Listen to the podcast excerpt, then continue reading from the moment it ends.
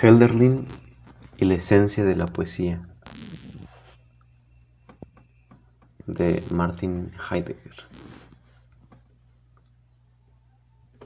Esto lo leo en el libro Aclaraciones a la poesía de Helderlin. En memoria de Norbert von, von Hellingrad, caído el 14 de diciembre de 1916. Los cinco lemas. 1. Poetizar, la más inocente de todas las ocupaciones. 2.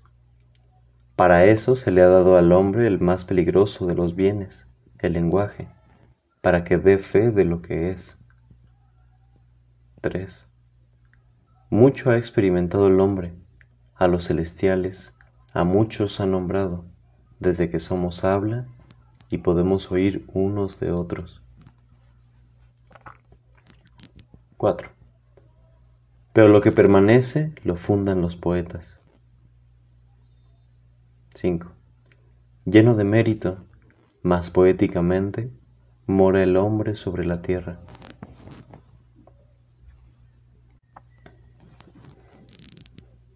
¿Por qué para mostrar la esencia de la poesía se ha escogido la obra de Helderlin?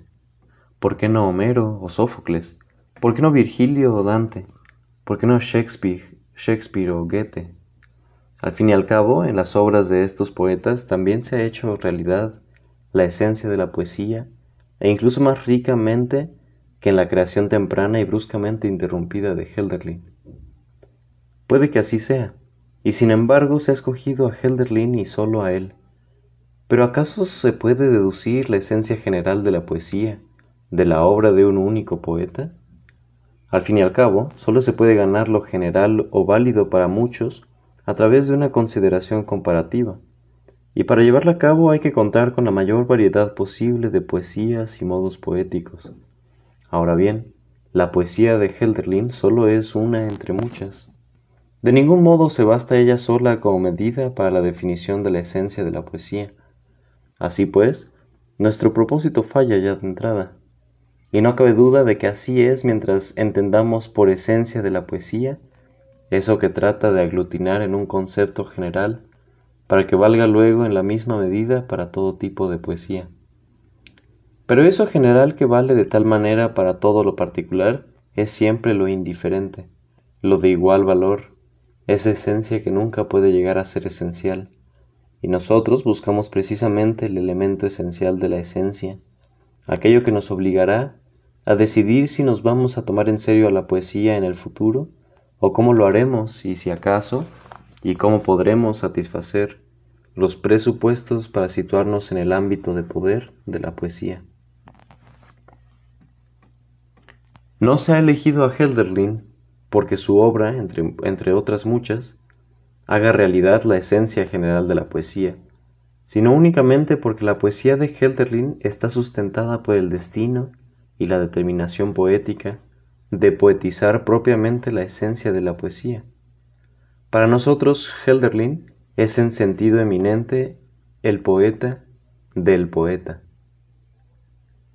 y por eso es el que se sitúa en la decisión. Pero, ¿acaso eso de poetizar sobre el poeta no es señal de un extraviado reflejo de sí mismo, a la vez que la confesión de una falta de plenitud de mundo? Poetizar sobre el poeta no es un desconcertado y excesivo encumbramiento, algo tardío, un final. Daremos la respuesta en lo que sigue. Naturalmente, el camino por el que obtendremos la respuesta no es más que una vía de emergencia. Aquí no podremos hacer lo que deberíamos, que sería interpretar cada una de las poesías concretas de Helderlin siguiendo un mismo camino completo. En lugar de ello nos conformaremos con reflexionar sobre cinco lemas del poeta que versan sobre la poesía. El orden en el que abordaremos estos lemas y su conexión interna deberán hacer que surja, ante nuestros ojos, la esencia esencial de la poesía.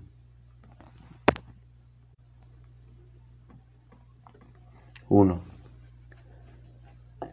En una carta a la madre de enero de 1799, Helderlin llama a la poesía la más inocente de todas las ocupaciones. ¿En qué medida es la más inocente? La tarea poética aparece bajo la modesta figura del juego, libre de toda atadura, inventa su mundo de imágenes y se queda ensimismada en el ámbito de lo imaginado. De este modo dicho juego se sustrae a la gravedad de las decisiones, que tarde o temprano siempre se acaban haciendo culpables. Por eso, poetizar es algo completamente inofensivo, y al mismo tiempo es inefectivo, pues no pasa de ser un mero decir y hablar. No tienen nada en común con actuar, actividad que se implica inmediatamente en la realidad efectiva y la transforma. La poesía es como un sueño, pero no una realidad. La poesía es como un sueño, pero no una realidad. Es un juego con palabras, pero no una actividad seria. La poesía es inofensiva e inefectiva. Pues ¿acaso hay algo menos peligroso que el mero lenguaje? Pero sin embargo, en la medida en que nos tomamos la poesía como la más inocente de todas las ocupaciones, todavía no hemos comprendido su esencia, aunque eso sí, ya hemos lanzado una indicación acerca de dónde debemos ir a buscarla. La poesía crea sus obras en el ámbito y a partir de la materia del lenguaje. ¿Y qué dice Helderlin sobre el lenguaje? Escuchemos un segundo lema del poeta. 2. En un esbozo fragmentario que procede de la misma época que el citado pasaje epistolar, dice así el poeta. Pero el hombre habita en cabañas y se cubre con pudoroso ropaje, pues es más íntimo y también más cuidadoso, y su idea es que debe preservar el espíritu como la sacerdotisa, la llama sagrada. Y por eso le ha sido dado el libre albedrío y un poder superior para mandar y llevar a cabo lo semejante a los dioses. Por eso le ha sido dado al hombre el más peligroso de los bienes, el lenguaje para que creando, destruyendo y sucumbiendo y regresando a la eterna Madre y Maestra, dé fe de lo que Él es, haber heredado, haber heredado y aprendido de ella lo más divino, el amor que todo lo sostiene. el lenguaje, el campo de la más inocente de todas las ocupaciones, ¿es el más peligroso de los bienes? ¿Cómo se concilian ambas cosas? Por el momento vamos a dejar a un lado esta pregunta y vamos a tratar de reflexionar sobre tres cuestiones previas. 1. ¿De quién es dicho de quién es dicho bien el lenguaje? 2. ¿Hasta qué punto es el más peligroso de todos los bienes? 3. ¿En qué sentido se puede afirmar incluso que el lenguaje sea un bien? Para empezar, vamos a detenernos a considerar en qué lugar aparece este lema sobre el lenguaje. Se halla en el esbozo de una poesía que trata de decir quién es el hombre a diferencia del resto de los seres de la naturaleza. Se, mencionan la rosa, los cisnes, el ciervo en el bosque, y por eso, como está tratando de deslindar al hombre frente al resto de los seres vivos, el fragmento empieza diciendo, pero el hombre habita en cabañas. ¿Quién es el hombre? Aquel que debe dar fe de lo que es. Dar fe significa, por un lado, declarar, pero al mismo tiempo significa que en la declaración se garantiza lo declarado. El hombre es ese que es, precisamente en el testimonio de su propia existencia. Dicho testimonio no es aquí una mera expresión secundaria y pasajera de lo que es ser hombre, sino que constituye la propia existencia del ser humano. Pero ¿qué es lo que tiene que testimoniar el hombre? Su pertenencia a la tierra. Dicha pertenencia consiste en que el hombre es el heredero y el aprendiz de todas las cosas, solo que éstas se hallan en pugna, lo que mantiene a las cosas separadas y en conflicto, pero que por eso mismo también las agrupa y reúne, es lo que Helderlin llama la intimidad. El testimonio de pertenencia a esa intimidad tiene lugar mediante la creación de un mundo y su surgimiento, así como mediante su destrucción y hundimiento. El testimonio del ser hombre, y con ello su auténtica consumación, tienen lugar desde la libertad de la, de la decisión, Esta se hace con lo necesario y se sitúa en el vínculo de una exigencia suprema. El ser testigo de la pertenencia a lo ente en su totalidad ocurre como historia. Pero a fin de que la historia sea posible, el hombre le ha sido dado el lenguaje. El lenguaje es un bien del hombre. Pero ¿en qué medida el lenguaje es el bien más peligroso? Es el peligro de los peligros porque es el que crea por vez primera la posibilidad de un peligro. Peligro es amenaza al ser por parte del ente, pero es sólo gracias al lenguaje como el hombre se haya expuesto a algo manifiesto que en cuanto ente lo oprime y enciende en su existir y en cuanto no ente lo defrauda y engaña. El lenguaje es el primero que crea el lugar más patente de amenaza al ser y extravío y por ende la posibilidad de perder el ser, es decir, es el que crea peligro.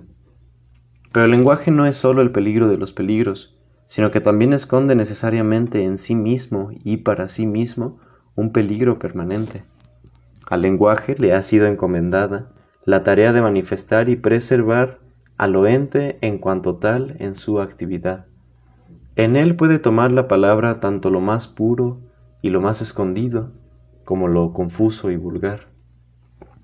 Pues en efecto, para poder ser entendida y llegar a ser de propiedad común a todos, la palabra esencial debe incluso tornarse vulgar y corriente. Por eso es por lo que en otro fragmento de Helderlin leemos, Tú le hablaste a la divinidad, pero ya todos habéis olvidado que los frutos primeros no pertenecen a los mortales, sino a los dioses. El fruto tendrá que volverse más común, más cotidiano, para que al fin llegue a ser propiedad de los mortales. Lo puro y lo común son en la misma medida algo dicho. Por eso, la palabra en cuanto palabra no ofrece de entrada ninguna garantía sobre si ella es esencial o una simple ilusión. Por el contrario, sucede a menudo que una palabra esencial se toma como algo inesencial debido a su simplicidad y en el mismo sentido, lo que tiene apariencia de esencialidad, debido a su brillo y pompa, no pasa de ser algo copiado y repetido. Así que el lenguaje tiene que situarse siempre en una apariencia creada por él mismo, con lo cual pone en peligro aquello que le es más propio, el auténtico decir. Pero, ¿en qué sentido puede ser eso? lo más peligroso, un bien para el hombre. El lenguaje es su propiedad. El hombre dispone del lenguaje con el propósito de comunicar experiencias, determinaciones y estados de ánimo. El lenguaje le sirve para entenderse. En cuanto herramienta útil a tal fin, es un bien. Pero es que la esencia del lenguaje no se agota en que sea un simple medio de entendimiento. Con esa definición no hemos alcanzado su auténtica esencia, sino que nos hemos limitado a citar una consecuencia de su esencia. El lenguaje no es sólo una herramienta más que el hombre posee al lado de, otras muchas, sino que el lenguaje es lo único y lo primero que le permite al hombre situarse en medio de la apertura de lo ente. Solo donde hay lenguaje hay mundo, o lo que es lo mismo, la órbita siempre cambiante de, decisión y obra, de acto y responsabilidad, pero también de arbitrariedad y ruido, caída y confusión. Solo donde reina un mundo hay historia. El lenguaje es un bien en un sentido más originario. Es el bien que sirve como garantía de que el hombre puede ser histórico. El lenguaje no es una herramienta de que se pueda disponer, sino ese acontecimiento que dispone de la más alta posibilidad de ser hombre. Si queremos comprender el ámbito en el que opera la poesía y por tanto comprender verdaderamente la propia poesía, tenemos que empezar por asegurarnos dicha esencia del lenguaje. ¿Cómo tiene lugar el lenguaje? ¿Cómo acontece el lenguaje? Para encontrar la respuesta a esta pregunta, reflexionemos sobre el tercer lema de Helderlin.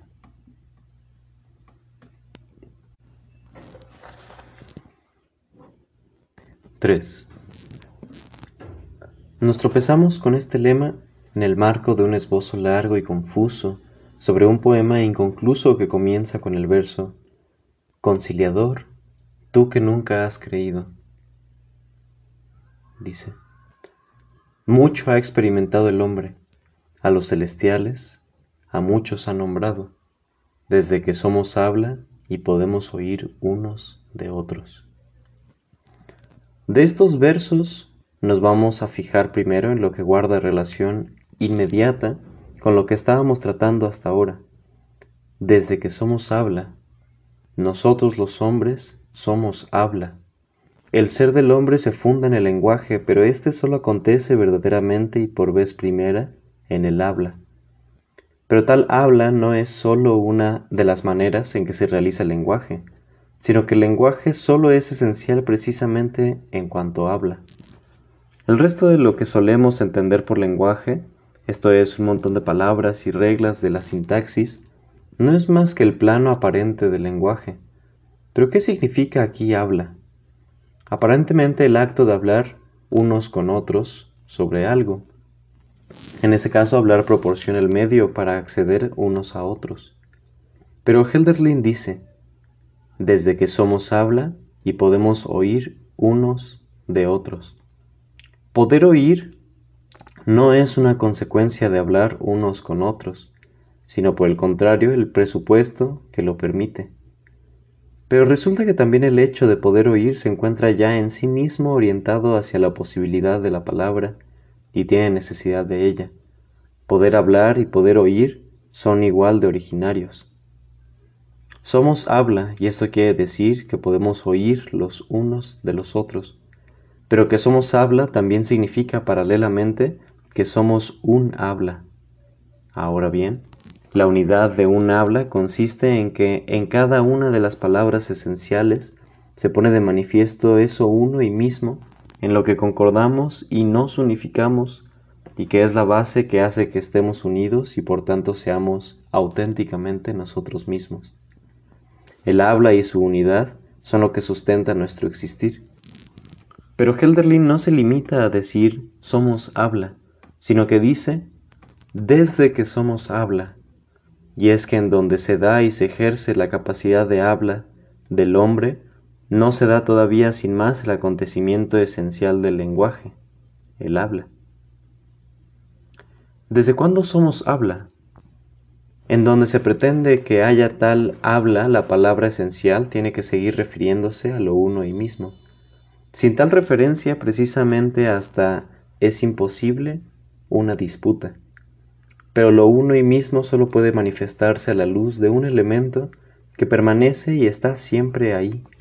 Ahora bien, la permanencia y la estabilidad solo salen a la superficie cuando destella la persistencia y la presencia, y esto ocurre en el instante en que el tiempo se abre en sus extensiones. Desde el momento en que el hombre se sitúa en la presencia de algo que permanece, y sólo desde entonces puede exponerse a lo mutable, a lo que viene y se va, pues sólo lo persistente es mutable. Es sólo desde que el tiempo desgarrador se ha desgarrado en presente, pasado y futuro, desde cuando existe la posibilidad de unirse en algo permanente. Somos un habla desde el tiempo en que el tiempo es, desde que el tiempo ha surgido, desde que ha sido fijado. Desde entonces somos históricos. Ambas cosas, ser habla y ser históricos, son igual de antiguas, van unidas y son lo mismo. Desde que somos habla, el hombre ha experimentado muchas cosas y ha nombrado a muchos dioses. Desde que el lenguaje acontece auténticamente como habla, los dioses llegan a la palabra y aparece un mundo. Pero nuevamente hay que decir que la presencia de los dioses y la aparición del mundo no son una consecuencia del acontecimiento del lenguaje, sino que son uno con él y simultáneos. Y esto es tan verdad que es precisamente en nombrar a los dioses y en hacerse palabra el mundo en lo que consiste el auténtico habla que nosotros mismos somos. Pero los dioses solo pueden llegar a la palabra cuando ellos mismos empiezan por interpelarnos y nos ponen bajo su interpelación. La palabra que nombra a los dioses es siempre respuesta. La palabra que nombra a los dioses es siempre respuesta a semejante interpelación. Dicha respuesta nace siempre de la responsabilidad de un destino. Es sólo cuando los dioses llevan nuestro existir al lenguaje, cuando podemos penetrar en el ámbito en el que se decide si nos prometemos a los dioses o nos negamos a ellos. Solo desde estos parámetros podemos medir realmente lo que significa desde que somos habla. Desde que los dioses nos llevan al habla, desde que el tiempo es, desde entonces, el fundamento de nuestro existir es el habla. Con esto, la frase que dice que el lenguaje es el supremo acontecimiento del existir humano adquiere su sentido y su justificación. Pero enseguida surge la pregunta, ¿cómo comienza ese habla que somos nosotros? ¿Quién lleva a cabo ese nombrar a los dioses? ¿Quién apresa en el tiempo desgarrador algo permanente y lo lleva a la palabra y a la permanencia. Helderlin nos lo dice con la segura sencillez del poeta. Atendamos a una cuarta frase.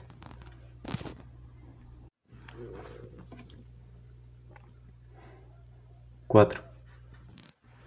Esta frase constituye el final del poema Memoria y reza así. Pero lo que permanece lo fundan los poetas. Este verso arroja luz sobre nuestra pregunta acerca de la esencia de la poesía. Poesía es fundación mediante la palabra y en la palabra. ¿Qué es lo que así se funda? Lo que permanece. ¿Quiere esto decir que es posible fundar lo que permanece? ¿Pero acaso no es lo que está ya siempre presente? No. Precisamente hay que luchar contra la fuerza que arrastra lo permanente Precisamente hay que luchar contra la fuerza que arrastra lo que permanece y hay que lograr detenerlo y estabilizarlo. Hay que arrebatarle lo sencillo a la confusión, anteponer la medida a lo desmesurado, lo que sustenta a lo ente en su totalidad, lo que lo domina y atraviesa por completo debe llegar a lo abierto. El ser debe abrirse a fin de que aparezca lo ente. Pero justamente eso que permanente Justamente eso que permanece es lo pasajero. Así es rápidamente. Perecedero todo lo celestial, pero no en vano, dice. Pero que eso permanezca es algo confiado al cuidado y servicio de los que hacen poesía. El poeta nombra a los dioses y a todas las cosas en lo que son. Este nombrar no consiste solo en adjudicarle un nombre a algo previamente conocido sino que es en la medida en que el poeta dice la palabra esencial, como mediante tal nombramiento, lo ente es nombrado por vez primera lo que es. Y de ese modo es conocido como ente. La poesía es fundación en palabra del ser. Por eso, lo que permanece nunca se saca de lo perecedero. Lo sencillo nunca se puede sacar directamente de lo confuso. La medida no resiste la medida no reside en la desmesura. El fundamento no lo hallaremos en el abismo sin fondo. El ser no es nunca un ente. Pero como el ser y la esencia de las cosas nunca se pueden alcanzar ni conseguir a partir de lo que está presente, por eso tienen que ser creados, situados y ofrecidos libremente. Y este libre ofrecimiento es fundación. Ahora bien, desde el momento en que los dioses son nombrados de modo originario y la esencia de las cosas llega a la palabra para que las cosas puedan empezar a brillar, en la medida en que esto es verdaderamente así, el existir del hombre se introduce en una sólida relación y se sitúa sobre un fundamento. El decir del poeta no es sólo fundación en el sentido de un ofrecimiento libre, sino también y en paralelo en el sentido de una firme fundamentación del existir humano sobre su fundamento. Si entendemos esta esencia de la poesía, si entendemos que es fundación en palabras del ser, tal vez podamos intuir algo acerca de la verdad de aquella frase pronunciada por Helderlin cuando ya hacía mucho tiempo que se había retirado lejos, bajo la protección de la noche, de la locura.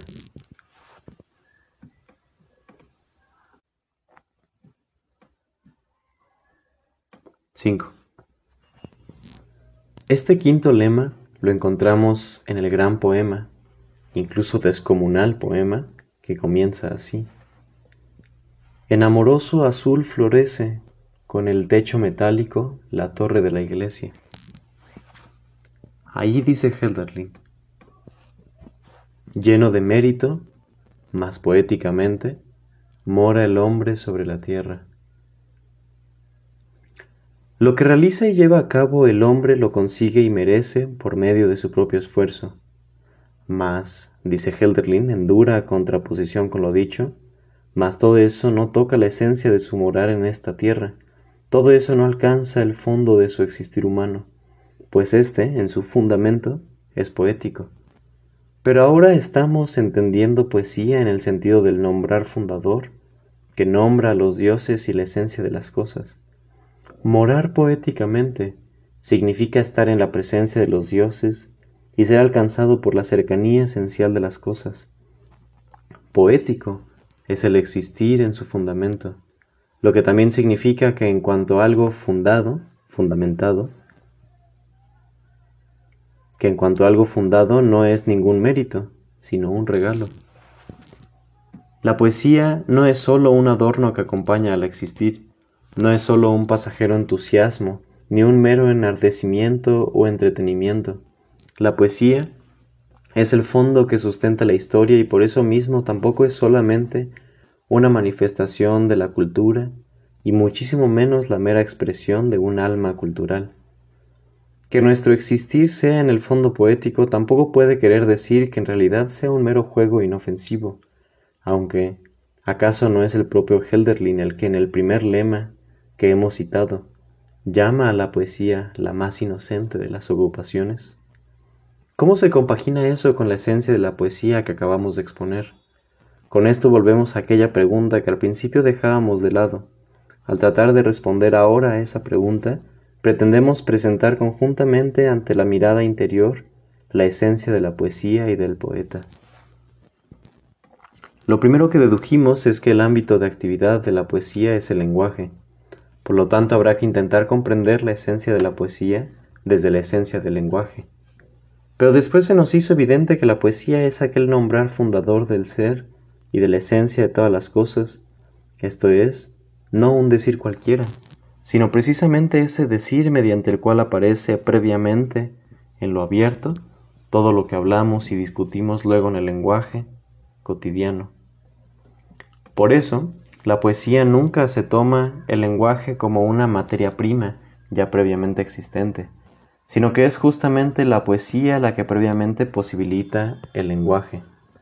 La poesía es el lenguaje primitivo y más originario de un pueblo histórico.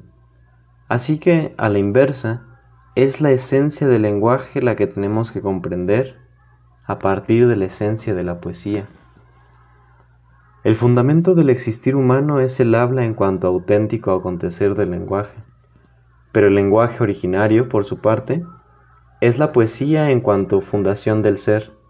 Ahora bien, el lenguaje es a su vez el más peligroso de los bienes, así que la poesía es la obra más peligrosa y al mismo tiempo la más inocente de las ocupaciones.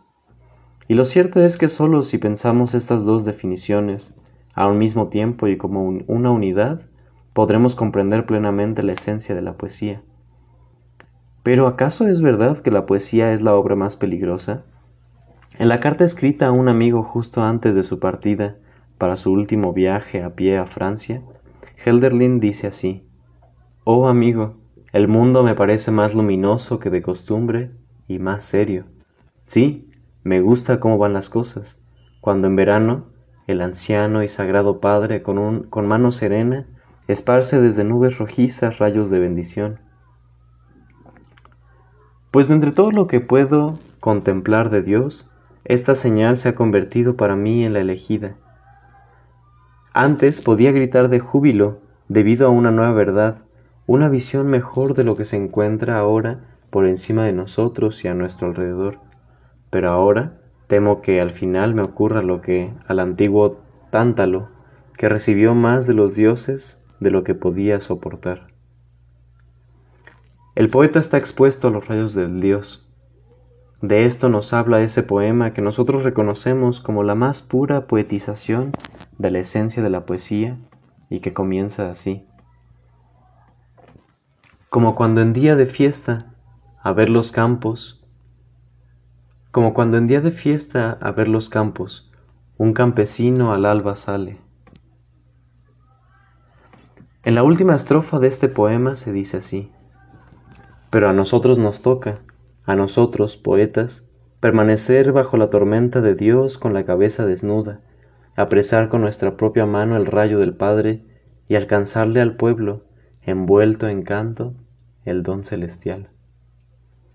Y un año más tarde, después de que Helderlin haya regresado a casa de su madre, con la apariencia de alguien tocado por la locura, le escribe al mismo amigo de antes, contándole recuerdos de su estancia en Francia. Dice, el violento elemento, el fuego del cielo y la quietud de los hombres, su vida en la naturaleza y su limitación y satisfacción me han conmovido constantemente y, si hablara como se habla de los héroes, bien podría decir que Apolo me ha golpeado. El exceso de claridad ha arrojado al poeta a la oscuridad. ¿Acaso se necesitan más pruebas de la suprema peligrosidad de su ocupación? El más propio destino del poeta nos lo dice todo. Las palabras del Empédocles de Helderlin suenan casi como un presentimiento del poeta. Dice, debe partir a tiempo aquel por quien hablara el espíritu.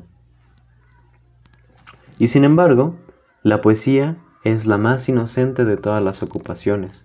Helderlin se expresa así en su carta, no sólo para tranquilizar a su madre, sino porque sabe que ese inofensivo lado exterior forma parte de la esencia de la poesía, del mismo modo que el valle forma parte de la montaña. Pues ¿cómo se podría realizar esa, que es la más peligrosa de las obras, y cómo preservarla si el poeta no se y cómo preservarla si el poeta no se encontrase arrojado fuera de la cotidianidad del día y protegido contra ella gracias a la apariencia inofensiva de su tarea. La poesía parece un juego y sin embargo no lo es. Es verdad que el juego reúne a los hombres, pero de tal modo que al jugar cada uno se olvida precisamente de sí mismo. Por el contrario, en la poesía el hombre se ve reunido y concentrado en el fundamento de su existir. Allí alcanza el reposo, por supuesto, no el reposo aparente de la ociosidad y el vacío de pensamientos, sino ese infinito reposo en el que todas las fuerzas y relaciones están en actividad. Véase la carta al hermano del primero de enero de 1799. La poesía despierta la apariencia de lo irreal y el sueño en contraste con la tangible e intensa realidad en la que creemos sentirnos en casa. Y sin embargo, lo real es justamente lo que dice el poeta y se propone llegar a ser. Así lo reconoce la Pantea de Empédocles, quien posee la clara sabiduría de la amiga. Dice, ser él mismo, eso es la vida, y los demás no somos más que el sueño de eso. Y así parece como si la esencia de la poesía vacilase en la propia apariencia de su lado exterior, cuando en realidad está sólidamente anclada.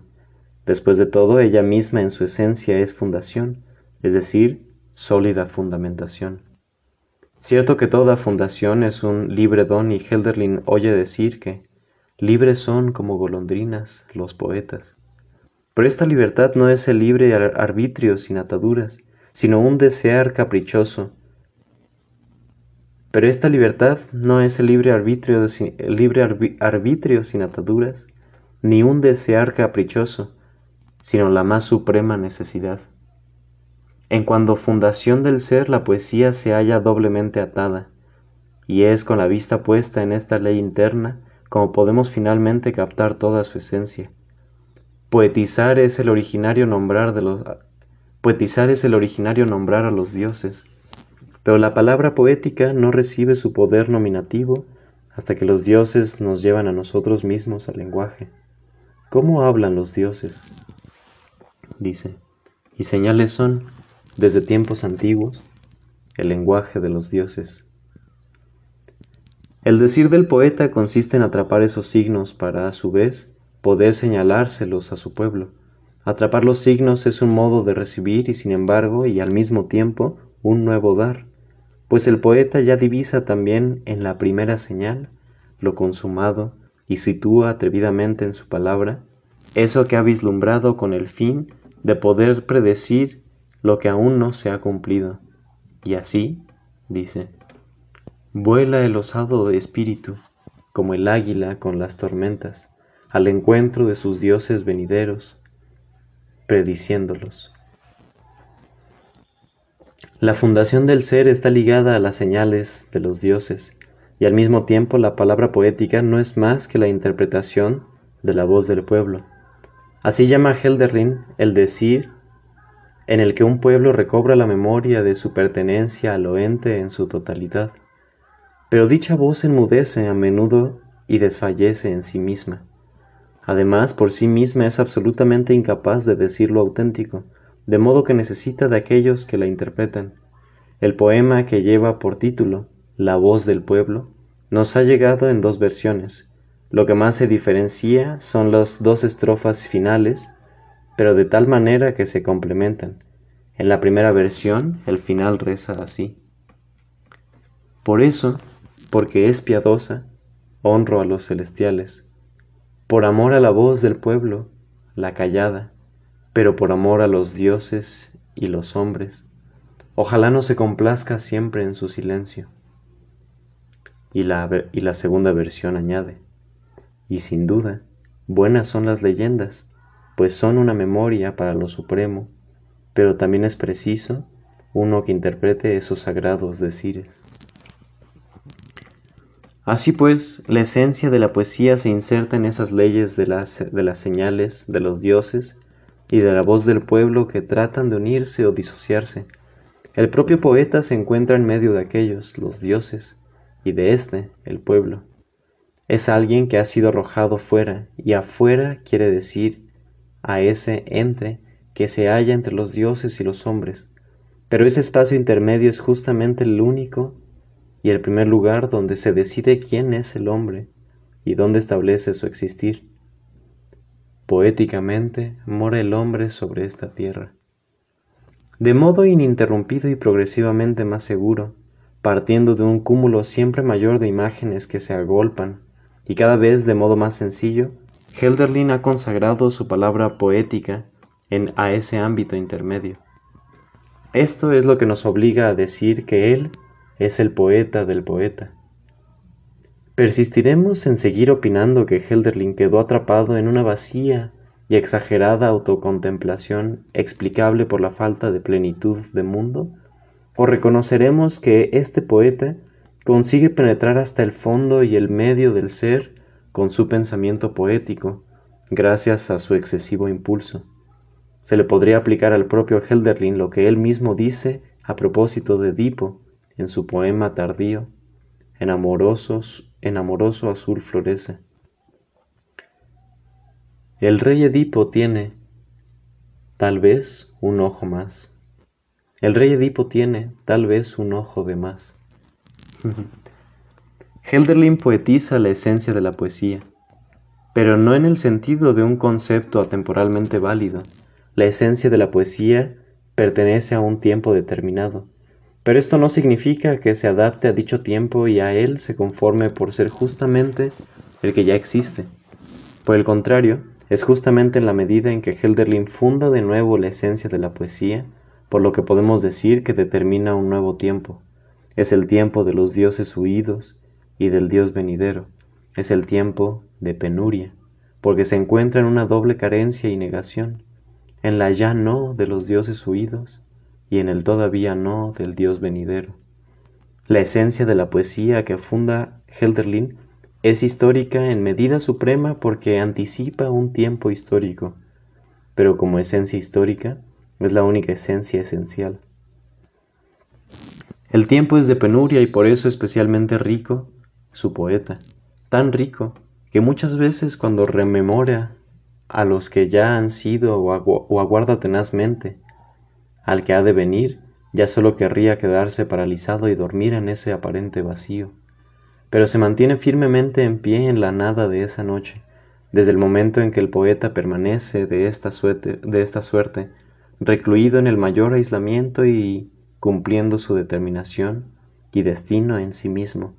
Así es como consigue realizar en calidad de representante, y por eso de modo verdadero, la verdad para su pueblo. De esto es de lo que da fe la séptima estrofa de la elegía Pan y Vino. En ella se dice poéticamente lo que aquí solo se ha conseguido explicar con pensamientos. Pero amigo, llegamos demasiado tarde. Ciertamente aún viven los dioses, pero allá arriba, sobre nuestras cabezas, en un mundo distinto. Allá actúan infinitamente y parecen cuidarse muy poco de si vivimos, tanto nos preservan los celestiales. Pues no siempre es capaz de contenerlos un frágil recipiente, y sólo de cuando en cuando puede el hombre soportar la plenitud divina. Después de eso, soñar con ellos es toda la vida, pero el extravío ayuda o dormitar y mucho fortalece en la necesidad y la noche, hasta que hayan nacido héroes suficientes en cunas de bronce, y los corazones, como antaño, sean en fuerzas semejantes a los celestiales. Después llegan tronando, pero mientras tanto muchas veces pienso, mejor dormir que estar así, sin compañeros, seguir así aguardando. ¿Y qué hacer mientras tanto y qué decir? No lo sé. ¿Y para qué poetas en tiempos de penuria? Pero ellos son, me dices, como los sagrados sacerdotes del dios del vino, que de tierra en tierra peregrinaban en la noche sagrada.